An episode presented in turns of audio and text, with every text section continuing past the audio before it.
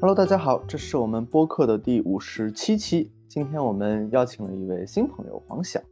呃，他是北京某重点高中的心理老师，是我我们这个呃群小群体里边相对特殊的一位存在啊。他是我们的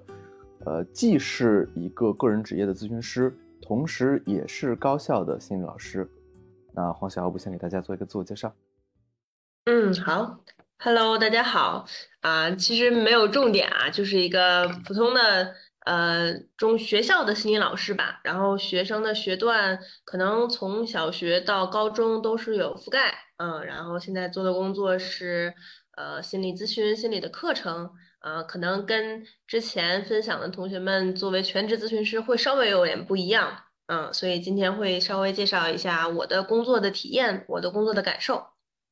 对，是的，这也是我们这一期的主题。呃，其实想跟大家谈一谈，呃，心理老师这个跟心理咨询师似乎有很多的交集，但是也有很多不一样的这么一个职业。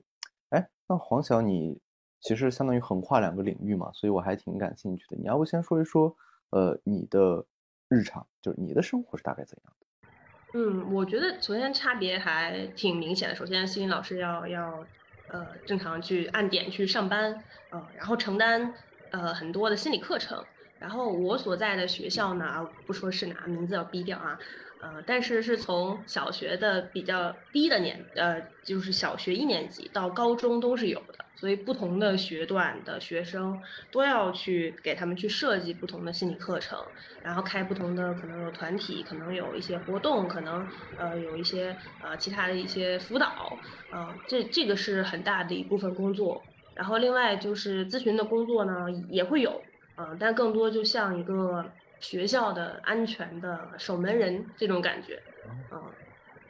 哎，据我的一些了解，就是很多学校的呃，就心理老师，他们其实有点偏行政岗，我不知道你们那边也是这样。嗯，其实从工作任务上会有点像，可能是因为比如说课时没有主科的老师那么的多，所以会有点像行政乱七八糟的各种的事情，嗯。而且可能我也看到很多心理老师们去书写的那些内容啊，可能他们会承担更多的杂的事情，啊，然后我其实呃可能有主观有故意的去调整吧，就是进到学校里面去，啊，我想把我更多的就是专业和擅长带到里面，所以我就比较偏向去促进咨心理咨询或者心理辅导的这些工作。呃，然后可能多去做一些危机的筛查或者测评，就是在伦理范围内去做这些事情，所以可能行政的工作会比较少。嗯，对，因为我刚刚其实，在就是把把我想问的这个问题，如果再呃展开一点啊，是因为就至少在我的观察里边，呃，甚至很多高校都是如此，就很多心理呃老师的这个岗位，他们呃本身对于偏临床的部分是还蛮欠缺的。所以以至于会有一点，呃，就似乎应该由心理老师这个岗位来做的，比如像偏偏咨询的也好，偏这种筛查的，或者说偏甚至于偏危机干预的，处于一种其实他们不太能做，有点像赶鸭子上架一样的。就但但是因为这个，我我不知道在实际上，就像在北京，应该是按道理来讲，应该是发展的更好一点。我不知道这个现象还是很普遍吗？还是？嗯，比如说从，呃，你说，比如说从语文老师调到做这个心理老师，然后或者心理老师招进来啊，然后去当那个道法老师。其实我在第一年也是教道法的，我觉得我非常不配。道法是什么？对啊。道德与法治，道德与法治。哦，道思想品德，思想品德啊，在嗯嗯。法治。嗯，但是我们不不那么严谨，就是后面是以抽出一节课时以融合的形式，所以我还能讲一些我想讲的，但是我就心深深的觉得我不配，我我没有学好这些，我不配讲这些。嗯，就是有点混乱。对，就是从管理体系上，那上面给的规定呢，就是每北京至少每个中小学要配两名以上的心理老师，其实两名都非常少，比如说。嗯，那一个中小学如果少的话，就一千人左右，两个人。然后我们学校可能有大概三千多人，然后现在专职的老师也只有两到三位。其实每个人摊的这个人头非常的非常的多，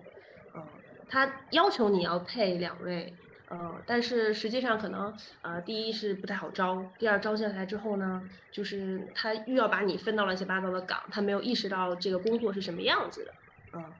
所以会有后面这个很乱的情况。我我我听到的是你在讲，因为，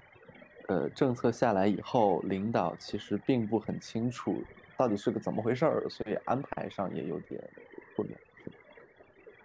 到现在就是怎么说呢？可能最会敏感吗？这个话题，就是你，我觉得这很合理啊。因为只要你不是学心理专业的，其实这个工作到底是怎么做的，这个东西有很多没办法澄清的部分，靠想象。嗯，靠想象，或者说靠心理老师的坚持。比如说，嗯，比如说我进到学校里，我要建一个呃更符合我受到伦理培训的这个咨询中心，那我就要跟领导去据理力争，我要怎么保密，我要怎么管理这些文件啊，我要怎么我能反馈给老师、跟班主任、跟家长哪些东西啊？但是对领导来说，这是可能是他第一次听到的东西，对吧？然后对他来说，其实都是他要去处理的。嗯，然后你要跟他分享到这个东西的意义，就是为什么要这么去做，可能也不一定能够完全去接收到。我觉得这这挺合理的。那其实说到这儿，我还挺想问问的，就是那在你们的印象里，你们上学的时候，你们的心理老师是怎么工作的？包括你那时候去找过心理老师做一对一的沟通、辅导、咨询，不管那时候怎么叫。然后包括就是你们现在。就是你想象中可能心理老师的工作是什么样子？我没有什么可酝酿的，因为对我来说，心理老师在过去我的整个学校的生活中，就是四个字，没听说过。对，呃，我不知道有没有啊，我 我不能说他就是没有，但是我真的没听说过，然后也没有呃宣传啊之类的，嗯。对，然后对于我来说，就是接触我个人接触心理学之前，我们那一期讲个人经历的也有分享。我其实到了大学才接触到，呃，之前其实我都真的一点也呃不清楚它到底是什么，嗯，所以我对这个心理老师的工作呢，真的是呃有挺多的想象的，呃，我其实会。我的想象，我觉得其实还是可能跟老师比较接近吧，嗯，包括刚才黄晓讲的，呃，跨学科的教学，我还记得，当我在高中的时候，给我们教信息技术还是什么，忘了啊，是的，不，不是，不是信息技术，是另一门课，叫做什么技术？对对对对对，通用技术，教这门课的，教这门通用技术课的老师。似乎他本来当然不可能是通用技术的老师，因为我们知道学校不会专门招一个专任通用技术老师。呃，他他似乎也是原来的政治老师啊之类的，所以我可能之前就会想象，如果是当这个学校的心理老师，可能会是要上一些别的课，所以我真的没有呃太严肃认真的考虑过会是 我要去当这个。中小学的心理老师啊，可能想象当中就觉得，呃，有有一种，呃，戴了个心理老师的这个生日的帽子，但是其实，呃，过的是那个那种那种别的，就不是生日聚会啊的那种感觉，嗯，意思，嗯，对，但其实刚才听黄小简单讲两句，我感觉还是有他的专业性的哈，我在那个。我在高中的时候，从来没有听说过可以有一个考虑是可以去找心理咨询的老师，嗯，是这样的啊。当然，因为我不是北京嘛，哈，我是这个呃偏远地区哈，就是离北京飞机三个多小时的地方，所以我们那边呢，我不知道现在怎么样哈。现在我我有所耳闻。我们的省会哈，也就是昆明，应该是有了心理老师这个职位啊。至于具体做什么，我不太知道。至于我所在的那个小地方呢，真的不好说。嗯，对，所以总结一下，听起来就像是在你进入大学之前，那个呃心理老师这个概念，就像是我该怎么形容？就听起来就像是一个非常甚至连虚名都有点很模糊的一个存在，更别提有那么个切切实实的一个真真人。这个人是心理老师，呃，好像就像是一种，就是没听说过。哎，但是其实我我我突然联想到，我我在我其实是转过班的，就是说我在高一呃我高中的时候。呃，前后两次在不同的班级啊，呃，我之前所在的那个班级的那个班主任就是特别特别关心学生，然后就会利用晚自习的时间，个别的找人在门口去，呃，虽然说是站着哈，但是我能想到的也是促膝长谈，就是谈心哈。我我我当时觉得他特别认真负责，好像就是承担了这样的一个功能。嗯，对，但大多数的这种科任老师的话，其实还是最关心学习，呃，能够对这个生活不是说漠不关心哈，但很少有能做到这样好的一个地步。嗯，对，其实顺着你刚刚的那个话题来讲的话，我觉得，呃，尤其在中小学领域的心理老师，在在我自己的体验里边，但我觉得这肯定是有我个人局限的，我觉得，呃，他们。有有这么几类的工作职务吧，像这种呃关心学生的生活肯定是也是需要的，呃，但是肯定是远远不够的，呃，甚至这一部分我觉得他并不，他他并不需要一个专人来做，就是按道理一个足够好的老师都应该会去做到关心学生，而且有一个专门的人去关心学生也有点奇怪，就好像他。也也跟学生不熟呀，真正跟学生距离近的肯定是代课老师啊、班主任啊等等，他们其实来负责这种关心更合适。所以我觉得其实需要有一个心理老师的职务的存在，其实更多的是因为他的那个特质的专业性，比如说像对于学生的心理健康的普查呀，啊相关的筛选，或者说那那道呃是就是安全的保障，然后做一些危机的一些评估等等，包括在必要的时候做一些干预、做一些治疗等等。嗯嗯，对。但这一部分，对，然后这一部分的话，呃，就像黄晓说的，就是现在确实普遍上都不太行。然后我我印象中，呃，就是当时我我我在的，包括像呃我我我上学的时候在的学校，也包括像其实我有很多的同学，就他们在毕业了以后也去了各个地方当心理老师，我就会发现其实。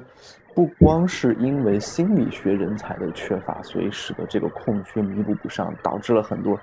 就是四中老师去兼嘛，然后或者说哪个老师感兴趣就去兼，很多学校就是这么个。尤其我我不知道北京是不是如此，就我我在的山西很就是这样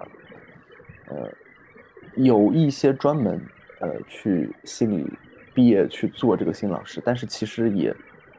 也不对口，说实话也不对口。呃，因为心理学，就我记得我们之前也谈到过，心理学本科的心理学是一个很泛的、很基础的一个，呃，很多地方都是点到为止。所以，如果真的要那么就是细化到某一个领域，比如像就细化到他要去做一个心理老师，我觉得他在本科的授训是远远不够的，他需要更加的专精的一些培训才 OK。就怎么样做危机干预，怎么样做这个心理普查，怎么样等。对，刚才其实听到那个浩然讲这个专业的时候，其实我也在想，因为，嗯，比如说这心理老师其实可能都会有非常强的信息的搜索能力，因为你的课，首先你的课可能大部分的学校来说是没有成型的呃那个教材跟课本的，然后你的所有的材料是去自己去搜集的，然后其实，在嗯可能在高校我们都很清楚，其实它有很成熟的知识体系，但是在中小学没有。所以你的知识体系也要自己去寻找，包括对，包括，就像刚才我想到，会有点像这个心理专业的毕业生，不管你是硕士的应用方向的，还是本科毕业的，你自己带着锅，自己带着 那个材料到这儿做饭，做好了，然后给领导看，那领导可能还就是就是给领导看，然后给学校学校看，可能才能带来一些改变，然后同时也给学生看嘛，就是原来这个事情我没做过，原来这个地方没有。呃，原来这个地方我不敢说，但你要做做到一些东西之后，然后这些东西是你自己带着，嗯，没有地方去学习去研习下来，你要自己带着自己去做出来才行。所以可能很多心理老师，我觉得如果本科可能学了一些心理学基础的东西去做，呃，其实这些老师在接触到实务的工作时候，就强烈的意识到自己的技能的不足、专业性的不足，有很强的其实反思的能力，去想找一个地方给他培训，然后这些培训呢又是。嗯，怎么说？他又不能离开这个岗位的时候去受到这个专业的咨询的培训，其实对他来讲也蛮难的。那学校愿意，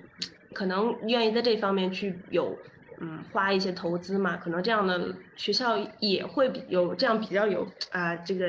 嗯眼光的学校也会没有那么的多，嗯。然后包括刚才那个静怡讲到他。分享的说有出哎，终于原来大家都看重学习，终于有一个老师哎看重别的品质了，这个学生的健康了，然后开始做这个工作，把这个学生一个一个的叫到门口去，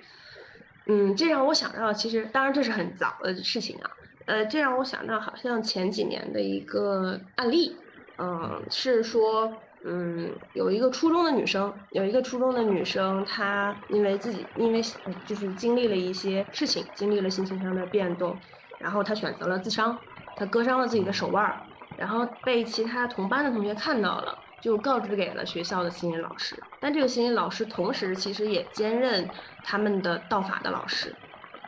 这里就会有一些问题，就是那我告诉这个老师到底是，嗯，这老师会不会批评我，或者说这个老师怎么看这件事情，嗯，然后这个心理老师呢就去到班上去找他，呃，在班级门口把他叫出来，在门口去询问了他这个情况。其实老师还是嗯蛮关心他的，去问了他啊怎么不开心，发生什么事情，然后做了一些紧急的安慰。这个时候班主任也在，其实也知道这个情况。然后他问了说：“你你的妈妈，你的监护人知道你做了这样的行动吗？”他说也知道，但是就没有办法。然后跟老师承诺说：“老师，我错了，我不会再做这样的举动了。”啊，老师也告诉他这个这个行动是一定不能有的。呃，女生就走了。但是没想到当天就是呃女生离开之后，然后就选择了轻生，最后也就是就是没有救回来。那后面去嗯就是。后来这个事件上了这个法院去判决学校有没有责任的时候，审判长说了，对对对是个真事儿，但我就不说省份了啊，就是呃，然后审判长说了一句话，审判长就说，嗯，如果这个学校没有心理老师，没有设心理咨询师，那学校没有责任，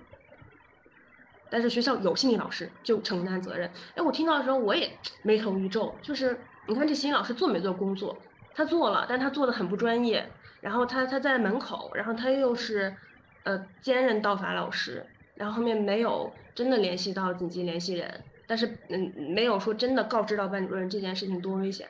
但是他又做了一点事情，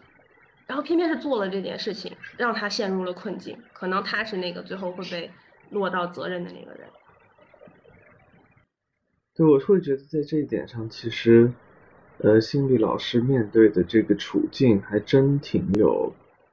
呃，就是老师和心理咨询师的这种呃双重的含义的一个特点。因为首先，我觉得它代表学校，因为我记得你讲的是审判长，他说的是学校有没有这个责任啊？似乎并不是说老师个人有没有这个责任，就是说他首先在身份上代表学校，一定程度上至少，嗯，但是其实呢，就是在专业上他又有他的专业性的要求，嗯，而且。我我在想，像这样的一种，就是说，呃，如果你没没做什么的话，反而没有责任，就是这一点哈，也也其实挺像是，呃，在心理工作当中，如果你做了一些，呃，不是很恰当的干预或者说处置以后会面临的一个情况，对，嗯，所以感觉确实还是挺有意思的一个，或者说挺有代表性的一个一个案例。嗯，嗯我我我刚刚其实也在想，其实，嗯，我我觉得这个抛开这个悲剧本身，就是这个审判它是不是公正的、公允的，我们先暂且不谈。但我觉得它确实让我有有想到，呃，在学校做心理老师，他就这个身份角色的双重带来那种尴尬，就是他，也也许最好的就是。咨询的那一批人和做行政的有一个彻底的分开，但现在感觉也可能是人员少，也可能是根本就没有意识到这个必要和需要，所以我觉得这个混在一块儿的事儿，嗯，我就可能就比如说我现在情况也是，就是承担着教课的这个身份和当然这个课可能是心理健康课，但是教课的这个身份跟咨询师的身份，所以这这个风险它确实存在。啊，然后相关的一些可能带来什么样的影响，只能去做讨论。嗯，因为比如说当他来求助的时候，好像作为咨询师你又不能不去做，作为老师你又不能不去从事教育的这个这个这个角色。不同的角色的要求是不一样。对，然后同样可能除了这个双重角色，又可能除了跟学生之间的关系，也包括跟其他老师之间的关系。就是你跟其他老师之间的关系是什么？我其实有有点想到刚才呃方浩然说的，就是嗯，其实如果日常的关心学生，那你从一个其实不怎么教课的老师，不怎么去担任他们班主任的老师，突然介入去关心这个学生，那班主任老师也觉得蛮怪，对吧？嗯，然后但是你跟老师其实都是嗯同级的关系，当然理想状态下，可能如果专心理老师作为专家老师，就是专业的。德育的或者心理的指导老师，如果能比普通老师也许高一些等级，提供一些指导的建议，那可能会解决一些问题。但是其实，在大部分的实践里面，可能是平级的，大家都是老师，而且可能你还不是打引号的主科老师，对吧？嗯，但你要去给建议，是第一的。对对对，你又不是主科老师，现在不这么分啊，但是。大家心里是有这个概念，然后你你要去给建议，那对方接不接受，对方能理解多少，呃，其实又是一个问题。但那对我们而言，只能就是不停的找到方法去做，找到一个沟通的方式去做。对你，你刚刚提到这一点，其实蛮细致的提到了一个很隐晦的，但是很很挺甚至挺致命的一个问题，就是，呃，我我非常理解你说的，就心理老师在高校的地位很很微妙和尴尬，就是他其实。很边缘，嗯，很很游离在整个的好像教师群体的很边儿上的一个位置，所以他的地位其实，就哪怕从职称或者等等的角度来讲，好像是平级的，但可能从某种角度来讲，他他是他是在下边的。就像你说的，有的时候，尤其是遇到这种，就说的就像那个案例里边生死攸关的时候，他应该是掌握特别大话语权的，就是哪个老师该怎么做，哪个老师你不能怎么做。他应该是起一个指挥的，有有那么个需要，才能够更好的帮到学生。所以我在想，是不是其实现在高校的这种看似，呃，我指的是大学，就是那种看似有点，嗯，权宜性质的制度，反而可能是一种最理想的状态。就是就像高校、大学，呃，有一个咨询中心，咨询中心里边有话语权比较高的一个人，就是主任。嗯，嗯但是这个主任呢，其实平时事务性工作比较少，然后偶尔也会做一些咨询，然后但是大量的咨询工作其实是外聘的咨询师来做，就完全是就是这个，呃，可以说完全不属于学校这个体制，就是说难听一点，有点像临时工一样的，或者说就完全独立出去的那么一一群人去做这个咨询。我觉得这样的话，你想啊，就是首先他不需要考虑像你说的，去跟学生互动的时候需要考虑其他老师的感觉。就我我跟你们都不是一批人嘛，那我怎么做肯定也不需要考虑你们。二的的话，如果真的到特别危急的时候，不需要那群咨询师有话语权，那个主任是有话语权，主任可以去统领这些。我觉得你说高校之前，呃，其实说实话，高校有一点像是不得已而为之，所以找了一些外聘的咨询师，因为他们自己的本职的心理老师人不够嘛，没有办法去覆盖那么多的心理咨询。嗯，感觉这么。这么想下来，好像这种制度还是挺可行。对，听上去是挺挺挺可行的。而且其实，呃，我我也听过一些人讲，就是如果在高校任职的话，如果你是这个专职的心理老师，可能你隶属于咨询中心或隶隶属于隶属于学生处，其实你就是比辅导员对直接对接的那个老师要高一些的。呃，你你是可以有那个权利去给出建议的。我觉得确实这是一个挺好的一个解法。但是可能还不够完美，可能还要在这个层级确定的情况下，怎么多增加一些联系？对，你想大学可能都还在摸索，那像中学这样的，它它更是就像你说那个什么，很多的毕业生就背着锅去做饭了。我觉得做饭这个例子可能都举得挺乐观，因为你你如果以饭做例子的话，大家对于饭到底是个干什么东西，干什么味道，就大概能不能吃什么的，多少有点想象。但很多时候，我觉得在涉及到心理的呃建构这一块儿，呃，我我觉得没有受过心理教育的或者说培训的人，他他们其实他们想象的是很很不一样的。他们和实际上我们要做的工作的想象，甚至是风马牛不相及，差了十万八千里。然后好一点的可能就是有本科出身的，他们也许还没有完全的能够独立的搭造那么个品牌，但他能够想象到，就是他知道该是一个什么样子，就那个想象还是比较对味儿的。那最好的最好的可能就是像你这样的，就是既知道了，然后也能做。但回到实处的话，就是。大部分的地方，你说北京都如此，更何况那其他地方，就是大家可能连想象都想象的不对味儿，那更别说做的不对味儿。嗯，但是我知道，其实在网上搜索资料的时候，确实有一些学校，它的中小学，哪怕是中小学，它的课程是很完备的，然后它的呃负责咨询的老师，可能真的有能够聘到说我相对独立的一批咨询的老师。嗯，然后呃，管理也是制度是更严格的，我觉得这很好，这个就树立了一个好的一个一个示范，然后让其他学校能去抄，但是抄的人肯定是心理老师，心理老师先意识到，哎，这有个好东西，我拿过来抄，然后抄抄完之后能不能就是践行下去，就是另一个问题。归根到底还是有钱的问题啊，就是得有钱去聘这些专业的才成。嗯，但其实我在想，刚才讲到那个点，就是说。呃，心理老师在学校的一个地位的尴尬的问题，我想他好像也不完全是一个自上而下的一个问题，就是大家对于我在学校里的期待是怎样的，不管是学生本人还是家长，嗯，可能也会，我觉得在这个当中还是会有举足轻重的作用吧。嗯，对，就好像在大学里很。大家可能往往不会再认为说我就是来学习考试的，嗯，但是在中学的话，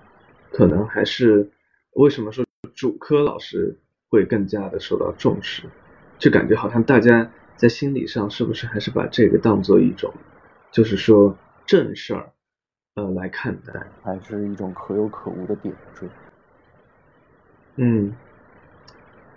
对。然后包括说，我也想到现在这个整个的一些压力的问题啊，就是，呃，每年都在看到一些特别能制造焦虑的消息，比方说，哎，北京市的中考又有分数线有多么多么的高哈，然后，呃，你你在各个城市的这个高中升学率只有多少多少，就感觉大家对这些事情，呃。已经是足够焦虑了啊，或者说他已经足够吸引大家的所有注意力了，是不是？反过来讲，呃，要真的说再去关心这个心理健康问题哈，就是想象一下，我觉得都很想去否认，就是有这个问题的存在。嗯，挺悖论的，就是一方面确实像你说的特别焦虑，但焦虑就意味着其实我们更应该去做一些心理健康上的工作，但又同时因为他们就是因为时间觉得越来越不够用了，所以才焦虑，那更没有余地去留给心理健康的这部分，给他留时间了，被逼到做一个守门员一样。嗯，对，当然我会有点想，呃，有一个想法，就是说，可能我们做心理。的工作做久了，我们自然而然的觉得焦虑就意味着应该去关心心理健康，但是是不是所有人都这么认为？呃，我觉得不一定所有人都这么认为。呃，且不说我们且不说就是那些隔得很远的人，就即使是学生家长，他们真的这样认为吗？其实也不一定。啊，所以呃，就好像我们如果纯粹站在一个专业的角度来讲。会是这样去看待的哈，但我好我好像感觉其实很多人，呃，除了除非是当事人，呃，就即使是其他隔着一点的人，他们也不一定就真的觉得这件事情是很重要，或者大家其实没有这个真正的意识，会觉得说，哦，呃，焦虑啊这些事情它本身就是一个问题，要去面对的。很多时候大家只是说，它就像一堆垃圾一样，哈，只需要只希望赶紧把它给扫进垃圾堆，好给其他的事情去开路。嗯嗯。刚才听静怡讲的时候，本来我是想说中间，我是想到说。其实想分享一些好消息，但后面呃，其实想完之后又觉得这不完全是一个好消息啊。就是，嗯，其实，在跟学生接触的时候，嗯，可能从中小学，就是有一些学生可能越年龄越低的哈，就是他通过网络其实接触了大量的心理健康相关的一些信息，其实他们蛮了解的。然后，其实在我的工作中呢，也有一些学生是自愿来做探索的，做咨询的。呃，包括也许叫他的朋友一块儿来，然后后来告诉他，就是 大家还是要一个一个一个一个来的啊，你再好你也一个一个来，嗯，但是他们就觉得这个挺体验挺好玩的，想尝试一下，不会觉得，而且有时候还就挺高兴的，出去说，哎，我去心理老师那儿做了咨询，体验了一下，怎么怎么样，可能不太会有大家之前非常顾虑的，说我去那里就是呃存在一些问题，或者有疾病，或者怎么怎么样，羞耻什么。对羞耻可能嗯也有一部分还存在，但也有一些人好像已经摆脱了这这这个跳过的这个部分。但是呃另一部分就是这些大量的科普啊，其实都不能叫做科普啊，就大量的他们刷大量的抖音，有些东西不是科普，所以你能听到大量的初一初二的孩子就说我我抑郁了啊，老师我抑郁了，老师你给我开点药或者怎么样，他们就嗯。得到了一点信息，嗯，然后就代表了他们这个阶段的一个发展状态啊，就是很很想去说这些啊，然后呢，也他当然也代表他们在关心自己的心理状态啊，所以后面的更多的心理健康课可能不是从零做起，而是就是去也许带来一些他们已有的东西的转变。哦，我不知道可以怎么讲。不不，我我讲的倒不是这个意思，我的意思就是说，我们会思维习惯的把，比方说焦虑哈，当做一个。需要去面对的问题，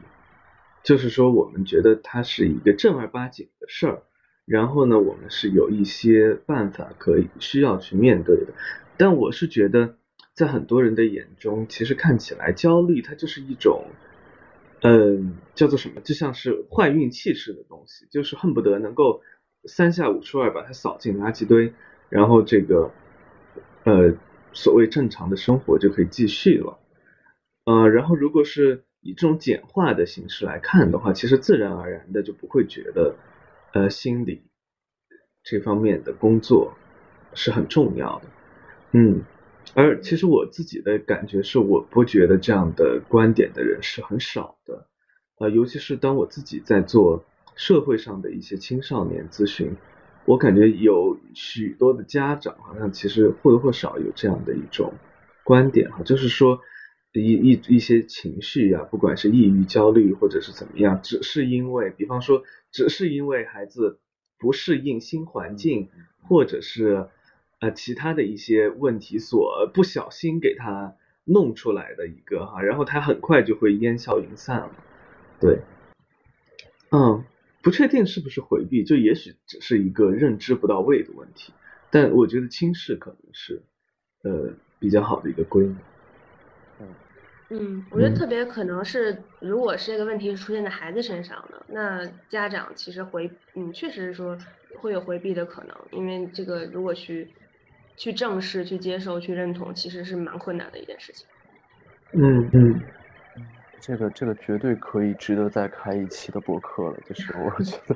青少年的咨询这摊开了，是一个我觉得超级大的一个话题。嗯，对。嗯，我最近正在受到他的困扰。嗯，然后你，我记得你用了一个词是说，呃，你本来是想分享一个好消息，但是觉得又不不完全算是一个好消息，就是我我没有太听明白你觉得这个不好的地方是嗯，因为呃，我是想就是从科普的角度来说，其实有时候你想传达给他的这些信息，嗯，就是可能不一定能够影响到他前面那个观点。哦，就好像他已经先入为主的有了一些，就说的不客气一点，可能包括可能前面的那个观点，也许更符合他现在阶段的可能这些需求啊，所以可能会更坚持前面的那个阶段的呃这个想法，包括可能有一些在青少年阶段会出现的问题，就是这些症状，嗯，就是暂时被需要，嗯，其实是不愿意放，是是不想放下的，就是在咨询中有一些来访。当他们得知自己就说抑郁吧，当他们拿到这个抑郁诊断的时候，其实是开心的，因为他们很需要有这么一个诊断，就好像他们需要有一个，呃，比，呃，压迫他们的人更权威的存在，告诉他们说，你们做错了，你们的某些行为导致了这个孩子出现了这样的症状，所以你们得改，就好像有人给他们，终于有人给我撑腰了，这是最常见的一种情况，当然。嗯，就是情况是很多样的嘛，这个这个比较常见，但也不不排除其他的可能。但我觉得它足够说明为什么我们刚刚讲，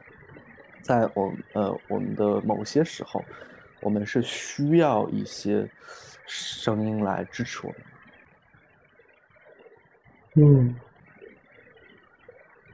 嗯，好像我觉得好像刚才谈了太多做这个学校心理老师挺挺挺艰难的部分，我其实。我还是挺想补充一些还算好的部分，嗯嗯，这也是最近我察觉到的啊，就是我在上课的高中的学生，嗯，可能有好几个，后来因为我上生涯规划，他们会在生涯规划里面写我未来想去做一个心理老师，然后呢，其实了解的还蛮充分的，就是我我想去帮助其他同学解决解决陪伴他去解决问题，然后能够在他的成长中去提供一些好的知识，去倾听倾听他说的话。或者说，也许想去做咨询师的，可能有好几个。然后我对此的观点是，哎，我觉得很好。其实我并不想拦着他们去去或者劝退。我觉得这也代表，其实我目前当下还挺满意或者享受这个状态，虽然可能不容易。啊，其实这个过程中还是有很多的成就感在里面的。啊，所以如果大家在就是，嗯，我们的听众之中有一些其实未来想去从事这些，我想说，虽然这个，嗯。可能道路中的这个困难挺多，但是其实我们的这个大家带着自己的热忱和专业去做是非常呃有必要，而且其实能够获得一些成就感。我们在做一些嗯很重要的一些事情。我确实认为现在的很多制度执行和制定的都不太完美，呃，但是与此同时也存在的就是他们正在逐步的往一个更好的方向在发展，所以我其实还是挺乐观的，而且我也。我我也坚信，就是需要一个过程的。我们不可能一夜之间就把所有的事情都解决掉。然后我们正在经历，并且甚至有可能贡献自己一点的力量，我觉得也挺有意义。嗯，对我，我觉得今天其实就是我听的时间也比较多哈，因为我确实